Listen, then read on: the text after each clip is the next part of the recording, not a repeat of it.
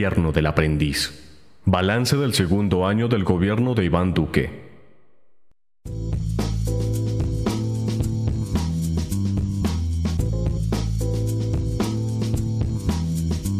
Inclusión del acuerdo final para la terminación del conflicto y la construcción de una paz estable y duradera en los planes de desarrollo departamentales y municipales. Una aproximación. Viva la ciudadanía.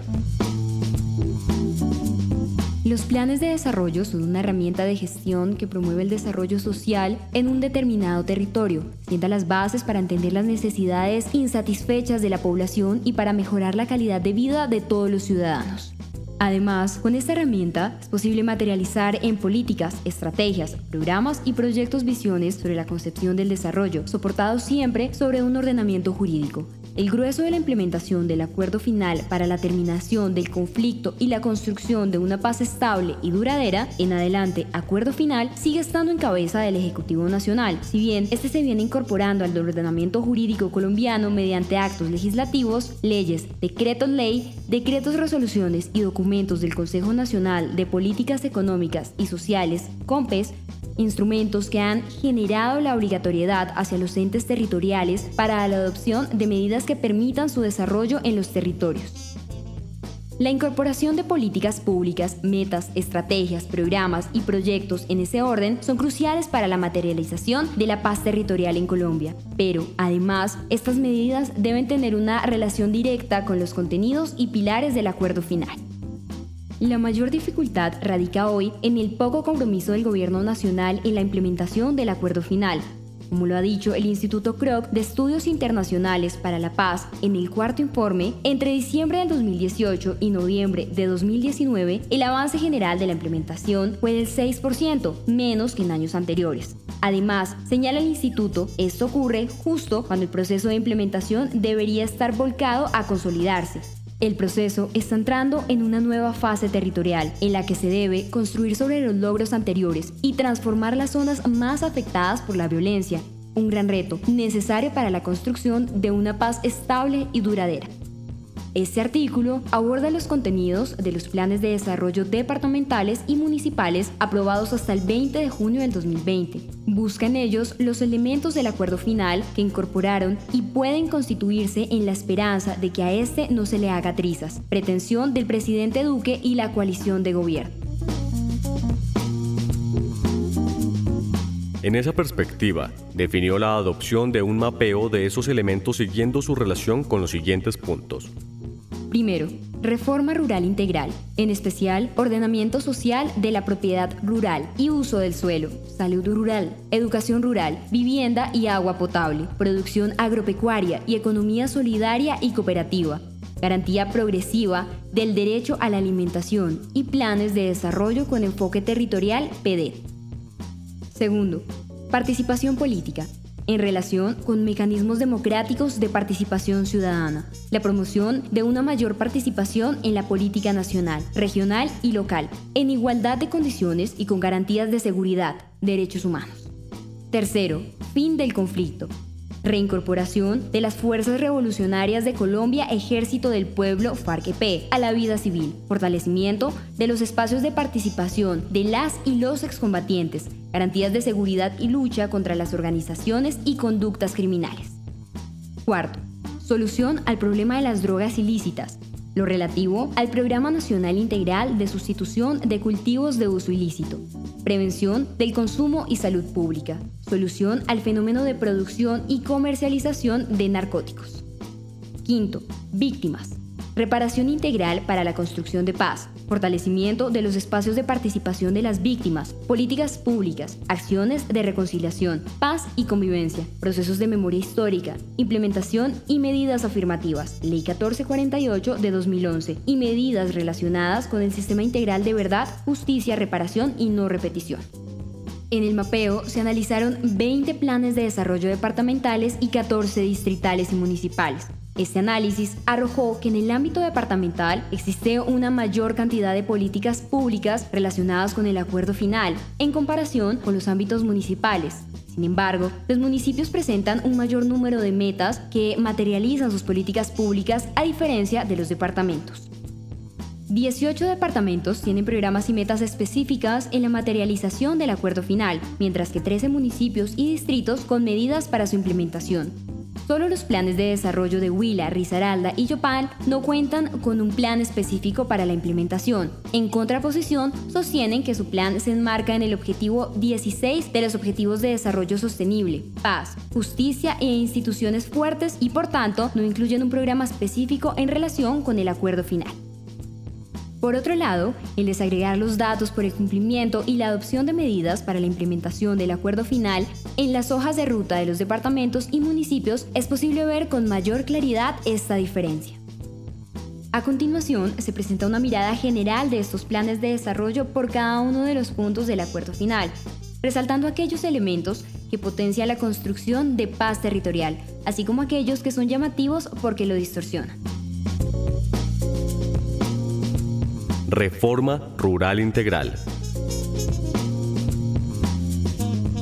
En materia de educación rural, los departamentos de Antioquia y Cauca tienen como medida en común la adopción de capacitaciones a docentes para la formación y el fortalecimiento de la cátedra de paz. Sin embargo, el plan de desarrollo del Cauca va más allá y plantea el fortalecimiento de ocho sedes educativas rurales y la puesta en marcha de una política para el acceso y la permanencia de la educación superior de las comunidades étnicas y campesinas.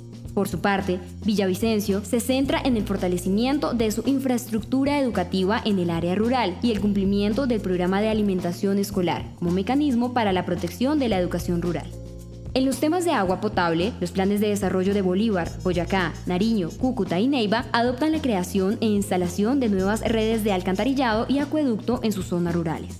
Sin embargo, en el caso de Bolívar, llama la atención que una de las principales apuestas de paz es la construcción de Villa Paz con legalidad, que responde a un proyecto de vivienda en la zona que enmarca en los programas de desarrollo con enfoque territorial y se presenta como una de las principales apuestas para la consolidación de la paz con legalidad. Sobre producción agropecuaria y economía solidaria y cooperativa, los planes de desarrollo de Boyacá, Meta y Huila tienen como medidas para la inserción y el fomento de la producción agropecuaria la disponibilidad de créditos y programas de inversión, junto a la cofinanciación de proyectos productivos campesinos como mecanismo para incentivar la producción agropecuaria y la economía solidaria de su territorio.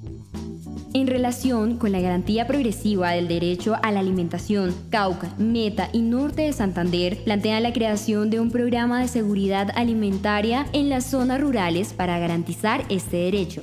No obstante, el plan del Cauca va más allá y plantea que este debe tener un enfoque diferencial y étnico en su formulación y construcción. Debido a los PEDET, las acciones y medidas adoptadas se encuentran en cierto grado de similitud entre los planes de Norte de Santander, Meta, Nariño, Cauca, Magdalena, Santa Marta y Valle del Cauca, pues estos tienen como finalidad la adopción de medidas para el cierre de brechas sociales en sus municipios y la adecuación y provisión de servicios públicos de primera necesidad como principal apuesta para estas zonas. En este sentido, vale la pena mencionar que el Plan de Desarrollo de Bogotá se propone la construcción de dos PEDET, uno en Sumapaz y otro en la zona fronteriza entre Bogotá y Soacha. Ninguna de estas zonas fue priorizada dentro de los primeros 170 municipios incluidos por el gobierno nacional como zonas PEDET, lo que significa un esfuerzo autónomo de Distrito Capital en la consolidación de la paz territorial. Participación política. En cuanto a los mecanismos de participación, solo dos planes de desarrollo hablan sobre la constitución de los consejos de participación ciudadana, los de Atlántico y Villavicencio. Este último plantea, a su vez, la formulación de una política pública de participación ciudadana en la ciudad, el plan de desarrollo de Magdalena es el que más desarrolla este punto y lo lleva a la consolidación de escuelas de liderazgo comunitario, un programa de presupuestos participativos para la equidad y un programa para el fortalecimiento de las vedurías ciudadanas. Los planes de desarrollo de Antioquia, Cauca, Caquetá, Arauca, Huila, Magdalena y Tolima plantean la adopción o formulación de una política pública para la protección de líderes, lideresas y defensores de derechos humanos. Además, y con excepción de Arauca y Tolima, en el resto de los planes mencionados se plantea la consolidación de estrategias para la implementación de mesas o espacios interinstitucionales que respondan a las alertas tempranas de la Defensoría del Pueblo debido a amenazas y riesgos contra líderes sociales. En general, todos los planes de desarrollo plantean el fortalecimiento, la instalación y gestión de los consejos territoriales de paz, reconciliación y convivencia, y en consonancia con ello, la adopción de políticas públicas de reconciliación, convivencia y no estigmatización, los departamentos de Antioquia, Arauca, Caquetá, Nariño, Bogotá, Medellín, Cartagena, Magdalena y Santa Marta tratan de ir más allá y de adoptar programas de reconciliación y apuestas de pedagogía en materia de paz como instrumentos para la convivencia y la reconciliación. Fin del conflicto. Las apuestas en reincorporación e inclusión de excombatientes a la vida civil se limitan en todos los programas al impulso de proyectos productivos y el acceso a educación media y técnica, así como lo conciben los planes de desarrollo de Antioquia, Arauca, Boyacá, Caldas, Caquetá, Cesar, Meta, Nariño, Norte de Santander, Santander, Quindío y Valle del Cauca. En el caso de Tolima, esta gira en torno a la asistencia humanitaria. En relación con los espacios de participación de excombatientes, se plantea la creación de una mesa departamental de reintegración y reincorporación en el departamento de Boyacá. En el caso de Huila, se señala la adopción de un plan para la seguridad y la convivencia que permita la participación de excombatientes en espacios de diálogo y formación. En Nariño se plantea la adopción de 16 consejos territoriales de reincorporación. Bogotá plantea la elaboración de un inventario unificado de estructuras criminales a fin de identificar y generar acciones coordinadas para su posterior desmantelamiento. Por su parte, la gobernación del Chocó plantea una estrategia de atención, seguimiento y apoyo a reincorporados, acompañada de una política de lucha contra bandas criminales en el departamento. Magdalena, por su parte, plantea un plan de convivencia y seguridad para enfrentar estas estructuras delincuenciales. Solución al problema de las drogas ilícitas. El PENIS solo se contempla en los planes de desarrollo de Meta y Norte de Santander dentro de sus estrategias. En el caso del primero, plantea la adopción de cuatro proyectos de intervención en relación con la política de lucha contra los cultivos de uso ilícito, el segundo plan plantea una estrategia de fortalecimiento en el proceso de lucha contra los cultivos ilícitos, siguiendo los lineamientos del documento Paz con Legalidad y las estrategias de las zonas futuro.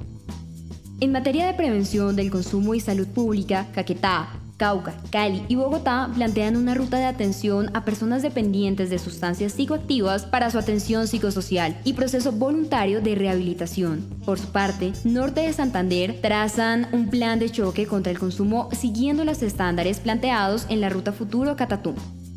En los temas de solución al fenómeno de producción y comercialización de narcóticos no se presentan acciones relacionadas con el acuerdo final. Sin embargo, en algunos planes se menciona este punto, pero desde programas de seguridad y convivencia ciudadana. Víctimas. En Villavicencio se plantea un programa para hacer seguimiento a la territorialización del acuerdo final. Por su parte, Antioquia plantea la creación de seis espacios de articulación creados para la implementación de los seis puntos del acuerdo. Los planes de desarrollo de Antioquia, Arauca, Cauca, Meta, Quindío y Tolima plantean la asistencia técnica y el impulso a iniciativas de memoria histórica. Por su parte, los planes de Bolívar, Norte de Santander, Magdalena, Cali, Cartagena, Medellín, Bogotá, Santa Marta plantean la creación o articulación de museos de la memoria en sus jurisdicciones. En el caso de Cartagena, esta proyecta la difusión del informe entregado por la Comisión de la Verdad como una de sus apuestas en consolidación de un proceso de memoria histórica. Todos los planes de desarrollo analizados tienen en común tres aspectos en relación con la atención integral a las víctimas. Programa de asistencia humanitaria. Programa de asistencia técnica para proyectos productivos de víctimas del conflicto armado. Asistencia técnica y gestión para el cumplimiento de autos. Sin embargo, los planes de Magdalena, Boyacá, Arauca, Antioquia, Bogotá, Cali, Cartagena y Medellín plantean un sistema de reconocimiento de derechos a las víctimas del conflicto y una ruta de atención complementaria. En relación con el sistema integral de verdad, justicia, reparación y no repetición, existen solo algunas apuestas en esta materia. Cúcuta proyecta un sistema de seguimiento al cumplimiento del acuerdo final en el municipio. Por su parte, Antioquia, Arauca, Boyacá, Medellín, Cauca, Bogotá y Nariño apuestan a medidas de impulso a la unidad de búsqueda de personas dadas por desaparecidas en el contexto y en razón del conflicto y la adopción de políticas públicas de verdad, justicia, reconciliación y garantías de no repetición. Este panorama resulta alentador, pues muestra que el futuro de la implementación del acuerdo final está en muchas de las autoridades locales, ante los reiterados incumplimientos por parte del gobierno nacional. La esperanza puesta en lo territorial. El panorama que acabamos de mostrar es un indicador importante de los mecanismos que las autoridades locales han dispuesto para lograr el anhelo de la mayor parte de la población en Colombia en relación con el logro y la consolidación de la paz. Si bien el acuerdo final no incluye medidas específicas para los entes territoriales y la legislación expedida para su implementación, tampoco le otorga un papel protagónico a alcaldes y gobernadores. Un número importante de ellos ha dejado plasmado su compromiso con la construcción de la paz territorial, esto también es un logro de las organizaciones sociales en los territorios, quienes han desarrollado estrategias de incidencia y movilización social para comprometer a los gobernantes locales en la construcción de la paz. Parece que el signo de los próximos dos años será un gobierno central que va de la responsabilidad con la implementación del acuerdo final, en contraste con mandatarios locales y organizaciones sociales que apelan a las herramientas que tienen para hacerlos cumplir.